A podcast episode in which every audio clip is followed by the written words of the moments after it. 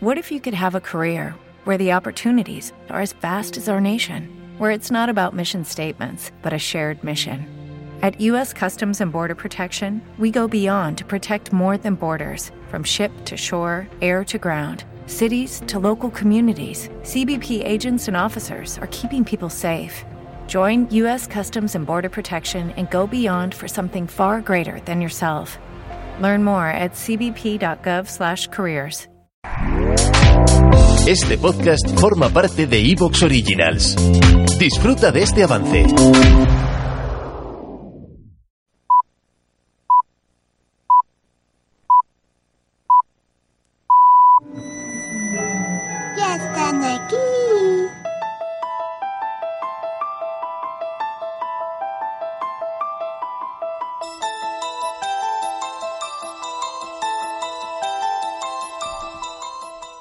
Buenas noches, centinelas.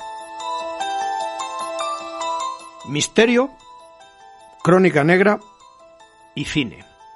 Cine, misterio y crónica negra, pero siempre mezclados con el aderezo de basado en hechos reales. A partir de ahí, utilicen ustedes la propiedad conmutativa a su antojo.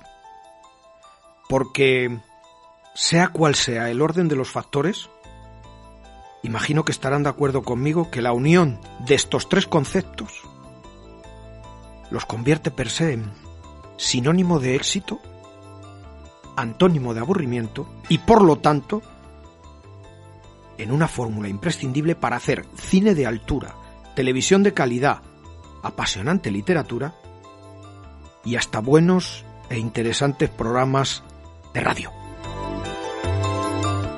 No está bien que yo lo diga, pero para muestra de esto último, ahí tienen nuestro programa de la semana pasada. Soy Carlos Bustos, el centinela del misterio, vuestro centinela del misterio. ¿O no?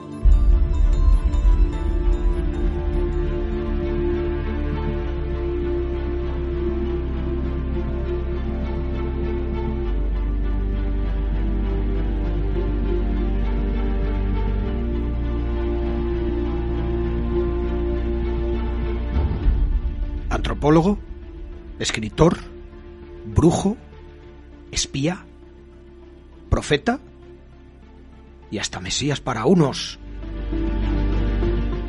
Pero para otros, y como contrarréplica al más puro estilo, una tú y otra yo, de Pilar Nogales, el protagonista del centinela de esta noche, fue un embaucador, mentiroso, estafador, farsante, manipulador, traficante de droga y hasta de ilusiones?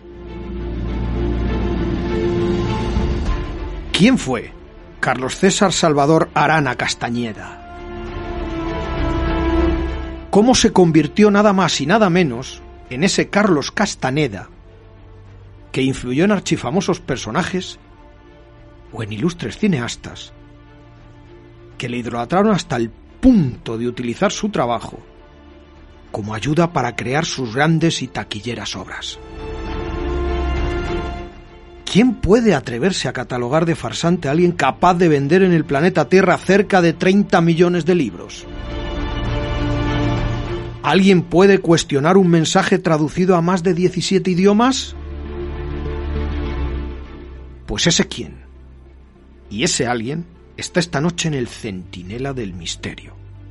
Solo puede llamarse Manuel Carballal y como siempre, sin pelos en la lengua, nos va a contar, hurgando en sus mismísimas entrañas, la vida secreta de Carlos Castaneda, el rastro de muerte que dejó a sus espaldas y más cosas.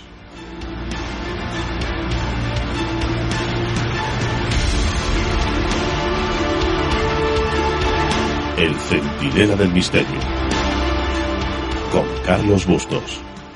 Bueno, yo creo que hoy tenemos que ser todos, intentarlo, por lo menos un poquito pedagógicos, porque a lo mejor hay muchísimas personas que nos están escuchando que no saben a ciencia cierta quién es Carlos Castaneda. Así que, si os parece, vamos a empezar por contar la historia de Carlos Castaneda, concretamente la historia de ese primer encuentro que se produce entre Carlos Castaneda y un brujo yaqui en una estación de autobús eh, de Sonora. Yo creo que quizá, Concha, podrías tú evocar ese encuentro.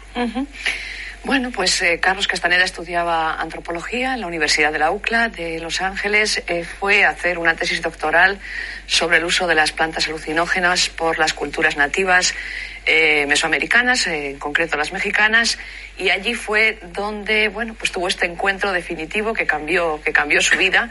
se encontró con el chamán, don Juan Matus. Él, en principio, ya digo que su idea era la de hacer una tesis doctoral es decir, la de permanecer como espectador, incluso como juzgón, ¿eh? desde, desde fuera, de qué es lo que estaba ocurriendo allí y cómo estos eh, indios manejaban eh, las plantas psicotrópicas para alterar sus estados de conciencia, pero esas eran sus ideas iniciales. Aquello cambió completamente porque en el curso de los años pues Carlos Castaneda fue abandonando cada vez más la academia, cada vez más la antropología para acabar convertido en un heredero mm, cultural eh, del propio don Juan, del chamán. Es decir, Carlos Castaneda se convirtió, diríamos, al chamanismo.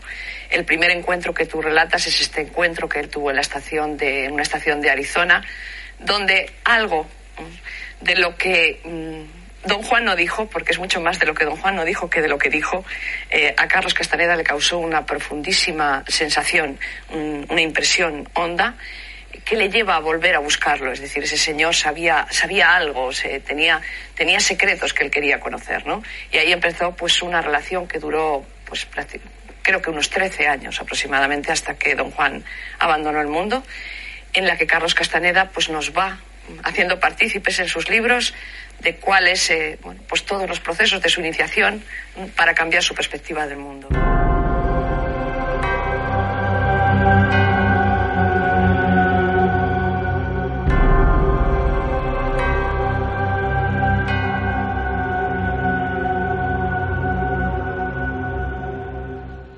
Pues benditas sean estas grabaciones en beta y en VHS. Bendita sea esa enciclopedia audiovisual del ojo crítico, rescatada por Manuel Caballal. Joder, cuánto bien está haciendo a este programa y lo que estamos aprendiendo en el Centinela con esas grabaciones del ojo crítico. Em, hombre, según estábamos escuchando este archivo, creo que es del año 2000 o del año 2001, todo están los libros de Radio Televisión Española, presentado y dirigido por Fernando Sánchez Dragó. Yo estaba viendo la cara de Manuel Carballal, porque la protagonista del audio es Concha Labarta. Después de haber estudiado todo lo que he estudiado, después de haber leído todo lo que he leído, para no hacer el ridículo, ante probablemente la investigación más... ¿Te está gustando lo que escuchas? Este podcast forma parte de Evox Originals y puedes escucharlo completo y gratis desde la aplicación de Evox. Instálala desde tu store y suscríbete a él para no perderte ningún episodio.